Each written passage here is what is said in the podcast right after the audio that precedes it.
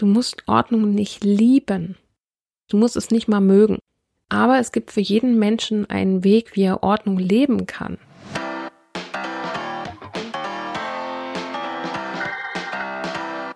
Shift, loslassen und leben. Mein Name ist Kerstin Heinz und in diesem Podcast bekommst du Impulse für dein aufgeräumteres Zuhause, nachhaltige Veränderung und persönliches Wachstum. Dieser Podcast ist all denjenigen gewidmet, sich selbst und ihre Mitmenschen besser verstehen und ihr Leben in Ordnung bringen möchten.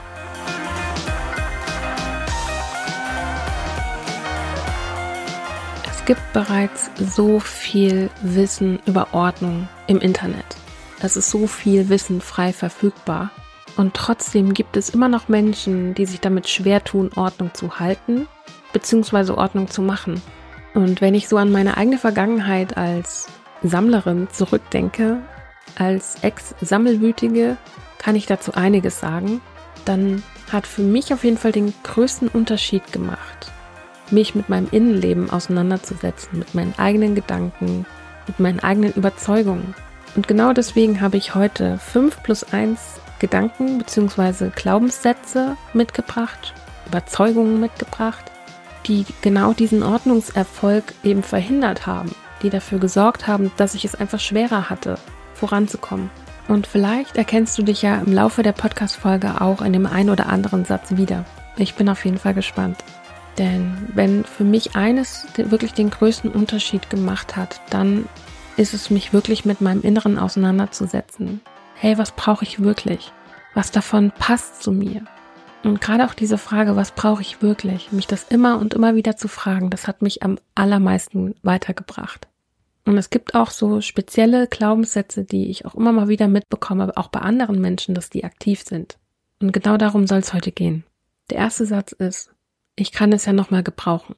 Und dieser Satz, der öffnet natürlich auch Tür und Tor dafür, dass du anfängst, Sachen zu sammeln, zu horten, Sachen aufzuheben, die du vielleicht gar nicht brauchst und ich merkte aber auch so ein bisschen noch einen anderen Aspekt in dem Satz. Und zwar, wenn du diesen Satz aktiv hast, ich kann es ja nochmal gebrauchen. Die Schwierigkeit ist ja nicht, dass du diesen Glaubenssatz hast, sondern dass du dir auch permanent bestätigen wirst, dass das Ganze wahr ist. So, weil du wirst im Außen immer wieder Bestätigung bekommen, ich habe diese Sache, die ich aufgehoben habe, jetzt tatsächlich nochmal gebraucht. Und ich glaube, da kommst du echt nur dann raus, wenn du dich bewusst dafür entscheidest, dass du all das eben nicht mehr brauchst und dann eben auch danach handelst. Und das ist ein Umlernprozess. Das heißt, es kann durchaus auch mal eine Zeit dauern, bis dieser Gedanke, diese Überzeugung komplett verschwunden ist und nicht mehr aktiv ist. Und gerade diese Bestätigung, wenn du selber merkst, okay, ich habe es jetzt tatsächlich nochmal gebraucht, es war gut, dass ich es aufgehoben habe, macht es natürlich auch umso schwieriger, diesen Satz eben gehen zu lassen und diese Überzeugung gehen zu lassen. So, du musst eigentlich im Außen merken, dass dieser Satz einfach nicht stimmt. Und dann ändert sich natürlich auch diese Überzeugung von dir. So, du brauchst immer ein Erfahren, ein Erleben, dass dieser Glaubenssatz jetzt eben nicht mehr der Realität entspricht. Und der entspricht garantiert auch nicht in jedem Fall der Realität. Gerade dieses, ich kann es ja nochmal gebrauchen, das öffnet halt wirklich Tür und Tor dafür, dass du Sachen aufhebst, die du vielleicht wirklich nicht gebrauchen kannst, aber denkst, du könntest sie gebrauchen. Und das ist meistens auch das, was dem Umfeld so am meisten auffällt, wenn dann Sachen aufgehoben werden oder deine Partnerin, dein Partner möchte etwas entsorgen und dann kommst du daher und sagst, nee, aber ich, ich brauche das noch, wieso hast du das jetzt weggeschmissen? Oder wieso willst du das wegschmeißen, ohne mich zu fragen? Das sind so ein bisschen die Hinweisschilder, in Anführungszeichen, die auf diesen Glaubenssatz eben hindeuten. Also gerade auch wenn du an Sachen hängst, wo man sich von außen denkt, so, was ist da jetzt gerade los und wieso, dann weiß es auf jeden Fall dahin. So, der zweite Satz, das war ein Geschenk. Uh, mit Geschenken tun sich ganz, ganz viele Menschen relativ schwer, wie ich immer mal wieder mitbekomme. Das war ein Geschenk. Und da ist natürlich auch so die Überzeugung dahinter, so ich kann es nicht wegtun, weil ich habe es ja geschenkt bekommen. Und wenn derjenige zu Besuch kommt, dann möchte er natürlich auch sehen, dass dieses Geschenk irgendwo steht im Regal oder auf einem Schrank, auf einer Kommode, in der Vitrine. Und ganz viele Menschen glauben, sie können Geschenke nicht entsorgen, versch selber verschenken, können Geschenke nicht loslassen, weil sie den Menschen dahinter ja auch nicht enttäuschen möchten. Aber ganz ehrlich, wenn wir alles, was wir geschenkt bekommen, behalten, dann öffnet dieser Satz genauso Tür und Tor für Sammlungen, für Chaos. Und ganz oft ist so zumindest mein Eindruck, dass wir ja auch Geschenke bekommen, die, mit denen wir eigentlich gar nicht so viel anfangen können. Die dann vielleicht wirklich auch nicht so sehr zu uns und unserer Persönlichkeit passen. Das heißt, wie sinnvoll ist das tatsächlich, so ein Geschenk aufzuheben? Wenn du schon merkst, ich weiß nicht, für wen das besorgt wurde, aber es ist nicht auf mich zugeschnitten und auf das, was ich gerne hätte. Ich glaube, gerade dann dürfen wir ganz, ganz ehrlich mit uns selbst sein und uns wirklich die Frage stellen, passt das zu mir? Passt dieses Geschenk zu mir? Möchte ich das in meiner Wohnung haben? Und vor allen Dingen auch, was verbinde ich damit? Mag ich die Person, die mir das geschenkt hat? Mag ich das Geschenk an sich? Mag ich den Vibe, den das Geschenk hat? Die Stimmung, die es transportiert? Und wenn du da jetzt irgendwie, was weiß ich, fünfmal Nein hast, dann kannst du dich immer noch fragen, ob du das Geschenk nicht vielleicht jemand anderem gibst oder entsorgst oder dafür sorgst, dass es wo anderweitig in gute Hände kommt. Zu, vielleicht zu jemandem, der sich mehr drüber freut als du.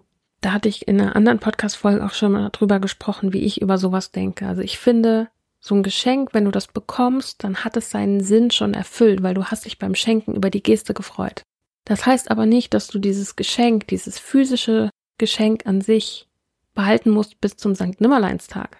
Weil selbst wenn du da sehr, sehr bewusst bist und bewusst mit umgehst mit Konsum und dir wirklich nur das kaufst, was du auch haben möchtest, so kommen manchmal trotzdem Dinge eben über Umwege als Geschenk oder was auch immer in unsere Wohnung. Und natürlich, jetzt mal von der, von der betriebswirtschaftlichen Sicht her gesehen, das Geschenk ist ja dann in dein Eigentum übergegangen. Das heißt, du kannst entscheiden, was du damit machst. Du bist im Besitz und, und hast das Eigentum daran. Das heißt, du kannst komplett alleine entscheiden, was du mit dem Geschenk machst. Und das solltest du auch meiner Meinung nach. So, der dritte Satz. Ordnung funktioniert für mich nicht. Okay, da schwingt jetzt schon für mich, für meine Begriffe, ganz viel Enttäuschung auch mit. Das klingt nach einem Menschen, der schon sehr viel ausprobiert hat. Ordnung funktioniert für mich nicht. Mhm. Da würde ich jetzt auch fragen, okay, was hast du denn schon probiert? Was genau hast du schon ausprobiert, um an dein Ziel zu kommen? Und was ist überhaupt dein Ziel? Weil das ist so eine verallgemeinernde Aussage. Da würde ich jetzt als Coach auf jeden Fall nachfragen. Ordnung funktioniert für mich nicht, das ist ja schon eine Überzeugung. Und wenn du davon überzeugt bist, ist es in dem Moment auch deine Realität dann beweist du dir auch im Außen selber, dass diese Aussage für dich eben wahr ist. Dann wirst du auch immer wieder auf Beweise stoßen, dass Ordnung für dich nicht funktionieren kann oder dass Ordnung für dich nicht funktioniert. Dann bist du der einzige Mensch auf der ganzen weiten Welt, für den Ordnung tatsächlich nicht funktioniert. Nein, du bist natürlich nicht der einzige Mensch. Vor allen Dingen nicht der einzige Mensch, der diesen Glaubenssatz mit sich rumträgt. Weil für mich bedeutet das vor allen Dingen, dass du deinen Weg noch nicht gefunden hast so dass du noch nicht den Weg gefunden hast, der für dich funktionieren kann. Ja, mag sein, dass du schon viel ausprobiert hast. Möchte ich dir überhaupt nicht absprechen. Gar nicht. Im Gegenteil, ich glaube dir, dass du schon viel probiert hast. Aber ich bin eben der Meinung, du musst Ordnung nicht lieben. Du musst es nicht mal mögen. Aber es gibt für jeden Menschen einen Weg, wie er Ordnung leben kann. Und das hat relativ wenig damit zu tun, was du in deiner Kindheit gelernt hast oder was du für Prägungen mitbekommen hast, ob du überhaupt gelernt hast, wie Ordnung funktioniert, in Anführungszeichen. Das sind alles Dinge, die du auch als Erwachsener noch lernen kannst, wo du dein Gehirn noch umprogrammieren kannst und dein Unterbewusstsein vor allen Dingen. Und das ist ein Satz, der sich für mich schon als wahr herausgestellt hat, weil ich tatsächlich auch schon mit jemandem gearbeitet habe im Coaching, der gesagt hat, ich war kurz davor aufzugeben. Ich war kurz davor zu denken, dass ich einfach zu blöd bin dafür, dass ich wirklich der einzige Mensch auf dieser ganzen weiten Welt bin, der das nicht hinbekommt. Und das ist einfach nicht wahr. Das ist einfach nicht wahr. Und an der Stelle ganz herzliche Einladung an dich. Schreib mir, wenn du auch jemand bist, der diesen Glaubenssatz hat. Und dann gucken wir, wie ich dir helfen kann, wie ich dich unterstützen kann dabei, deinen Weg zu finden, deinen Weg zu schaffen, wenn er noch nicht da ist. Im wahrsten Sinne des Wortes. So, Satz Nummer vier. Auf Routine habe ich keine Lust. Oh, okay. Hm, da würde ich jetzt wahrscheinlich schätzen, dass ein Widerstand gegen das Wort Routine da ist. Übrigens auch weit verbreitet. Und ich kann es ein Stück weit verstehen, weil wir ganz oft mit Routine Langeweile verbinden. Routine gleich Langeweile. Aber ist das wirklich so? Ich bin nämlich der Meinung, nein, absolut nicht. Weil wenn ich jetzt zum Beispiel in Sachen Gehirnforschung mal gucke, dann sind die Forscher immerhin schon so weit, dass sie gemerkt haben, gelernt haben, veröffentlicht haben, dass unser Gehirn immer wieder dieselben Muster fährt. Und das ist auch Routine. Und das ist auch vollkommen logisch. Unser Gehirn greift auf das zurück, was es schon kennt. Routine. Also ist Routine viel mehr ein eingefahrenes Muster, was immer bedient wird, aber gleichzeitig auch ein Muster, was funktioniert, was dich bisher am Leben gehalten hat, was dafür gesorgt hat, im wahrsten Sinne des Wortes, dass du überlebst. Also kann Routine tatsächlich so schlecht sein? I don't think so. So, und der zweite Teil des Satzes ist, darauf hast du keine Lust. Mhm. Steckt natürlich auch wieder eine fette, fette Überzeugung dahinter. Vielleicht hast du an der Stelle noch keinen Weg gefunden, wie du diesen Weg gehen kannst, dass er eben auch Spaß machen kann für dich. Und ich bin mir ziemlich sicher, dass es diesen Weg gibt, weil ich meinen Weg auch gefunden habe, der mir Spaß macht, der dafür sorgt, dass ich Ordnung machen kann und Ordnung auch halten kann. Und ich bin auch überzeugt davon, dass dein Weg nicht mein Weg sein muss, natürlich nicht. Aber ich bin überzeugt davon, dass du deinen Weg auch finden wirst, wenn du weitergehst, wenn du weiterhin Dinge ausprobierst, wenn du vielleicht mit jemandem redest, der schon viel durch hat, wie ich zum Beispiel, der selber schon viel ausprobiert hat und auch mit anderen Menschen gearbeitet hat und ihnen geholfen hat. Also ist quasi so dieser Nebensatz, der in diesem Satz mitschwingt. Auf Routine habe ich keine Lust. So, ich habe noch keinen Weg gefunden, der für mich funktioniert. Und das klingt, finde ich, schon gleich ganz anders, weil das wieder Tür und Tor öffnet für Neues, so für einen neuen Weg, für eine Art, die dir eben liegt, die dir Spaß macht wo du nicht denkst, oh nee, ey, schon wieder. Muss das sein? Sondern etwas, wo du Leichtigkeit mit drin ist, wo du auch Spaß haben darfst, wo du vor allen Dingen Freude hast und wo du nicht denkst, boah, nee, ey, donnerstags, ich hasse diesen Tag, alleine nur, weil ich diese Aufgabe machen muss. Und wo du schon innerlich so einen Widerstand hast von wegen, puh, nee, also alles, nur das nicht. Da räume ich sogar lieber, was weiß ich, die Wäsche auf, als das zu machen. Und vielleicht darfst du an der Stelle auch einfach für dich eben Routine so ein bisschen umframen, dass du einfach einen anderen Rahmen gibst diesem Wort und vielleicht ist es auch einfach nur Regelmäßigkeit und nicht Routine, wenn du das Wort einfach nicht magst. Kommen wir zu Satz Nummer 5. Das hat mal viel Geld gekostet. Und auch diesen Satz werden jetzt wahrscheinlich einige von sich wiedererkennen. Und letztendlich hat alles, was du um dich herum hast, mal Geld gekostet. Das Mikrofon, in das ich gerade spreche, hat mal Geld gekostet. Der Laptop, der angeschlossen ist, hat mal Geld gekostet. Das Fenster, wo ich rausgucke, hat mal Geld gekostet. Alles, was du siehst in deiner Umgebung, hat mal Geld gekostet. Und selbst Geschenke, die du bekommen hast, haben mal Geld gekostet. Vielleicht nicht dich, aber garantiert jemand anderen. Und auch hier wieder so dieses, dieser Gedanke, ich muss es behalten, weil das war immer teuer. Hm, weiß ich jetzt nicht, ob ich das so unterschreiben würde. Und ich glaube, das Ärgernis an der Stelle ist vor allen Dingen, dass wenn du diese Sache jetzt verkaufen würdest, dass du wahrscheinlich nicht mehr diesen Wert zurückbekommen würdest. Das heißt, da schwingt auch eine gewisse Geringschätzung einfach mit. Und zwar nicht auf deiner Seite, sondern eher auf der Seite des zukünftigen Käufers, eines potenziellen Käufers. Ganz oft beobachte ich dieses Phänomen eben bei Büchern. So, die kosten, was weiß ich, 15, 20 Euro Neuanschaffung heutzutage. Und wenn du die Bücher aber dann abgeben möchtest, dann kriegst du teilweise 15 Cent dafür. Oder wenn es gut läuft, mal zwei oder drei Euro. Je nachdem, welches Buch es natürlich ist und wo du es verkaufst. Weil gerade auch diese Plattformen, die Bücher ankaufen, die gehen ja auch nach Nachfrage und Angebot.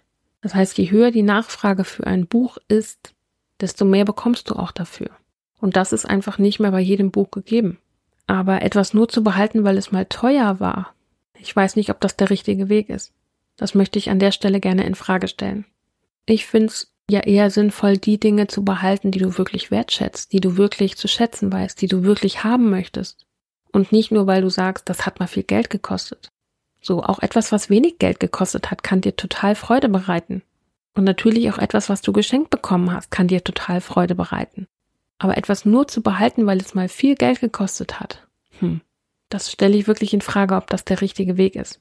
Aber auch an der Stelle, das entscheide nicht ich, sondern das entscheidest letztendlich du. Das sind alles Impulse, die ich dir hier mitgebe.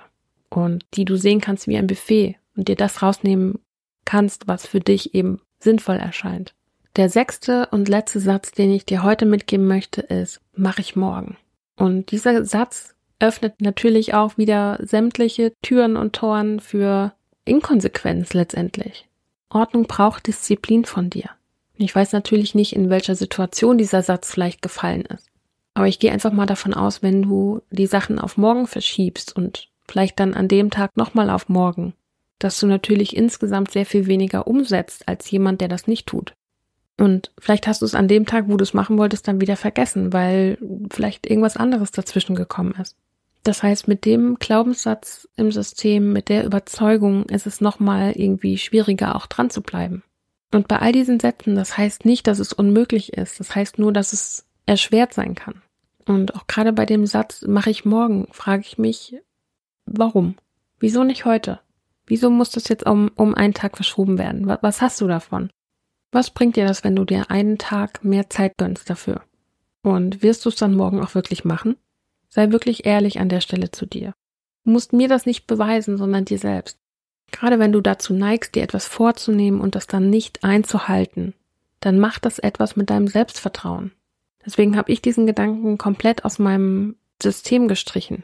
Beziehungsweise entweder ich schreibe mir das direkt auf, dass ich das morgen machen möchte, oder ich mache es direkt. Weil es etwas mit meinem Selbstvertrauen macht, wenn ich es nicht tue, wenn ich mir etwas vornehme und es nicht einhalte. Dadurch lerne ich, dass ich mich auf mich selber nicht verlassen kann. Und das möchte ich nicht. Das möchte ich für mich nicht und das möchte ich auch für mein Umfeld nicht. Und natürlich auch nicht für meine Kunden. Und natürlich ist es in gewissen Situationen vollkommen legitim, dass wir sagen, das mache ich jetzt nicht heute, sondern das mache ich morgen. Aber wenn dieser Satz eben sehr häufig vorkommt, dann finde ich, dürfen wir uns schon fragen, was dahinter steckt. Bin ich generell jemand, der Dinge gerne mal auf morgen verschiebt und sie dann nicht macht? Oder ist es vielleicht eine einmalige Sache? Verspreche ich mir an der Stelle, dass ich das wirklich dann morgen mache? Oder weiß ich eigentlich jetzt schon, dass ich sowieso morgen nicht machen werde? Und hoffe ich darauf, dass der andere, dem ich das gerade gesagt habe, es vielleicht vergessen hat. Das ist nämlich auch noch ein Punkt. Es geht ja nicht nur um dein Selbstvertrauen, sondern es geht natürlich auch um das Vertrauen deiner Mitmenschen. Weil jedes Mal, wenn du eine Verabredung nicht einhältst, dann macht das natürlich auch was mit deinen Mitmenschen, deinem Umfeld, mit deinem Image. Deswegen finde ich, sollte dieser Satz auf jeden Fall gut dosiert eingesetzt werden, egal in welchem Zusammenhang. Puh, okay. Da hätte ich jetzt vermutlich noch zig weitere Sätze eben als Beispiel bringen können. Und das werde ich sicherlich auch in einer anderen Folge nochmal machen. Ich bin auf jeden Fall gespannt, was du aus der heutigen Folge für dich mitgenommen hast. Ich danke dir vielmals, dass du dir die Zeit genommen hast, zuzuhören. Ich hoffe, du hattest genauso viel Freude beim Anhören wie ich beim Aufnehmen. Mich hörst du in zwei Wochen wieder, wenn die nächste Podcast-Folge rauskommt. Das Ganze wird ein Interview sein, ich verrate aber noch nicht mit wem. Es bleibt also spannend. Und bis dahin wünsche ich dir eine ganz, ganz wundervolle Zeit. Bis dann. Ciao.